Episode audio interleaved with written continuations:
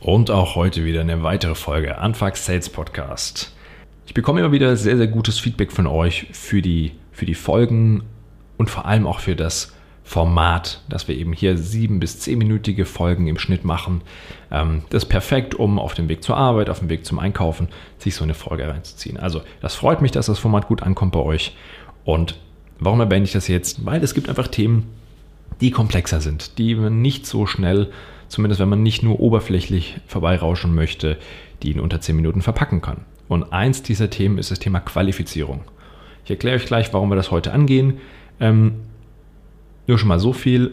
Heute starten wir das Thema und in den folgenden Wochen werden wir Vertiefungsfolgen machen zu diesem Thema. Zum Thema, wie qualifiziere ich Anfragen, die bei mir im Vertrieb aufschlagen, damit ich auch sicher gehen kann, mit den richtigen Kunden zusammenzuarbeiten. Also, warum machen wir den Spaß? Wir beschäftigen uns zu oft mit Kunden, mit Kundenanfragen, die einfach nicht zu uns passen. Du brauchst sehr klare Regeln. Mit welchen Kunden möchtest du zusammenarbeiten? Was ist dir wichtig und wo grenzt du dich auch ab? Und an welcher Stelle sagst du auch mal in einem Deal, nee, machen wir nicht. Weil das Schlimmste, was in einem Vertrieb passieren kann, ist es, sich an Deals abzuarbeiten, die am Ende einfach zu nichts führen. Die gibt es immer wieder, das passiert, das passiert auch mir, das passiert jedem. Nur die Anzahl dieser Fälle möchtest du möglichst minimieren. Und dazu hilft uns Qualifizierung. Also welche Kriterien brauchen wir denn, um Kunden zu qualifizieren? Du brauchst auf jeden Fall Kriterien, die dir sagen, das sind meine Top-Kunden. Daran erkenne ich, hat ein Kunde viel Potenzial, wenig Potenzial. Und du brauchst natürlich auch Kriterien, um Ausreißer einzufangen. Das heißt auch No-Gos definieren. Wann sagst du auch mal Stopp, hier machen wir nicht weiter. Und als allererstes ist es natürlich die technische Qualifizierung, die total Sinn ergibt. Das ist auch die einfachste Übung. Und zwar sind das einfach Fragen an deinen Kunden nach technischen Gegebenheiten zu dem Produkt, das du anbietest. Ne? Also beim Softwarebereich, wenn deine Software nur auf Windows-Rechnern läuft, dann frag halt mal, ob die Apple-Geräte haben. Wenn ja, na gut, dann passt das jetzt vielleicht nicht. Also das sind technische Fragen, technische Qualifizierung. Passt mein Produkt grundsätzlich überhaupt dort rein oder gibt es da irgendwelche Showstopper? Dann die Bedarfsanalyse. Und hier meine ich jetzt nicht eine tiefgreifende Bedarfsanalyse, wie man sie im Vertrieb natürlich auch macht, sondern am Anfang erstmal verstehen, was braucht der Kunde denn oder was erwartet denn der Kunde, dass ich für ihn löse. Weil oftmals gibt es da schon ganz am Anfang im Verkaufsprozess unterschiedliche Meinungen. Der Kunde hat eine Vorstellung von etwas und vielleicht könnt ihr das ja gar nicht liefern oder das wollt ihr auch gar nicht liefern. Das heißt, da einmal zu schauen, wo ist denn der wirkliche Schmerz des Kunden und passt der überhaupt zu meiner Lösung, zu meinem Produkt? Kann ich ihm diesen Schmerz nehmen? Wenn nicht, kann das schon mal einer der ersten Momente sein, wo wir auch sagen, gut, dann klappt das vielleicht einfach nicht zwischen uns. Oder wo ein sehr guter Verkäufer auch transparent spielt und sagt, hör mal zu, habe ich verstanden, 80% deines Schmerzes kann ich dir nehmen, können wir lösen. Für, die, für den Anteil haben wir einen Partner, können wir dich gerne weiterleiten. Also lass uns über die 80% sprechen. Das ist einfach so wichtig, weil diese Transparenz am Anfang euch am Ende in der Verhandlung, auch beim Preisgespräch, echte Vorteile bringt. Und dann ist noch der Schritt der Profilbildung. So nenne ich das immer. Ähm, und zwar geht es da auch um Themen der, um auch zwischenmenschliche Themen. Damit meine ich jetzt nicht, dass ihr nur mit Menschen zusammenarbeiten sollt, mit denen ihr total auf einer, auf einer Wellenlänge seid, sondern es geht darum, dass ihr Kriterien findet für Regeln der Zusammenarbeit.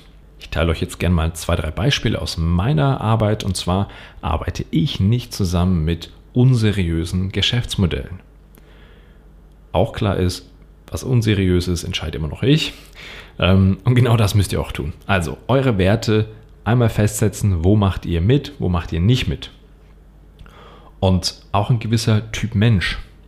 Es gibt Menschen, mit denen möchte ich nicht zusammenarbeiten. Beziehungsweise ich in dem Fall habe Kriterien für Leute, wo, wo ich weiß, wenn Leute diese Kriterien, diese Werte erfüllen, dann sind sie besonders gut und dann kann ich sehr, sehr gut mit denen arbeiten.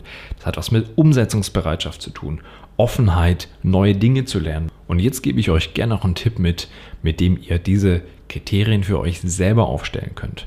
Und zwar gerade wenn ihr euch da ein bisschen schwer tut am Anfang, fragt euch doch einfach mal, warum Deals bei euch abgebrochen wurden, warum Verhandlungen gestoppt sind, ähm, warum Kunden nicht gekauft haben, gerade wenn die Prozesse schon ein bisschen länger gedauert haben. Warum wurde am Ende Nein gesagt? Oder auch, warum verschieben sich Deals immer wieder? Kurz vor der Unterschrift wieder verschoben, zwei, drei Wochen, nochmal zwei, drei Wochen. Wahrscheinlich kennt ihr das Problem ja sowieso. Also, was sind denn die Gründe dafür? Geht mal in die Analyse, schaut euch an, was sind die Gründe und mit welcher Frage am Anfang des Prozesses hättet ihr euch das denn ersparen können? Und gerade wenn ihr seht, dass Gründe immer wieder auftreten, na dann habt ihr schon mal das erste Qualifizierungskriterium für euren Qualifizierungscall. So, jetzt habt ihr die Kriterien und habt auch die Kunden analysiert, ob sie zu euch passen oder nicht. Und jetzt ist die Frage, was macht ihr damit? An der Stelle kommt es einfach ein Stück weit darauf an, wie ihr arbeitet. Es gibt Kunden und Kriterien, wo ihr sagt, okay, hier an der Stelle ist Stopp, da machen wir nicht weiter. Und das ist sehr, sehr gesund, das zu sagen. Es kann aber auch sein, je nach Produkt, das ihr verkauft, dass ihr eine Klasserung macht, dass ihr unterschiedliche Kundentypen einfach in unterschiedliche Kanäle packt. Zum Beispiel habe ich einen Kunden, der unterschiedliche Anfragen unterschiedlich behandelt. Das heißt, sehr komplexe Anfragen mit hoher Ticketgröße werden von einem ganz spezifischen Sales-Team betreut und dann auch konvertiert, weil die wissen, worum es geht. Es ist eine sehr komplexe Veranstaltung mit natürlich auch hohem Payoff, Payout am Ende. Gleichzeitig, wenn Kunden anfragen, die einfach weniger Budget haben, weil sie auch einen kleineren, kleineren Bedarf haben, dann gibt es für diese Kunden einen vollautomatisierten Vertriebsfunnel, der über E-Mail-Nurturing, Landingpages, Video-Tutorials und sowas funktioniert, sodass die Kunden sich selber ihre Lösung zusammenklicken können und sie auch nutzen. Da geht es nämlich jetzt in der Qualifizierung nicht darum, Kunden wegzuschicken, sondern da geht es bei denen einfach darum zu entscheiden, ist das ein Kunde für die Direktbetreuung, ist es eine Anfrage für den automatisierten Funnel. Und dadurch hat er sich sein Leben einfach so viel erleichtert, weil jetzt das Sales-Team sich wirklich um große Potenziale kümmern kann. Und der automatisierte Vertriebsfunnel, der kümmert sich um die kleineren Kunden, die gar nicht so eine komplexe Anfrage oft haben, die auch nicht wirklich 1 zu 1 Betreuung unbedingt brauchen. Also, wie am Anfang schon erwähnt, das war der erste Teil zum Thema Qualifizierung. Ich hoffe, ihr habt schon mal was mitnehmen können.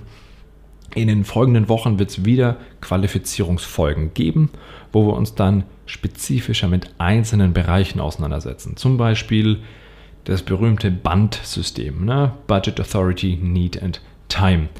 Funktioniert das, funktioniert das nicht? Wann sollte man das anwenden? All diese Dinge, dem wollen wir gerecht werden, aber dann in einer eigenen Folge. Bis dahin, wenn ihr Fragen habt, wie immer, sucht mich auf LinkedIn, Morten Wolf, oder einfach auf meine Website kommen, anfuck-sales.com.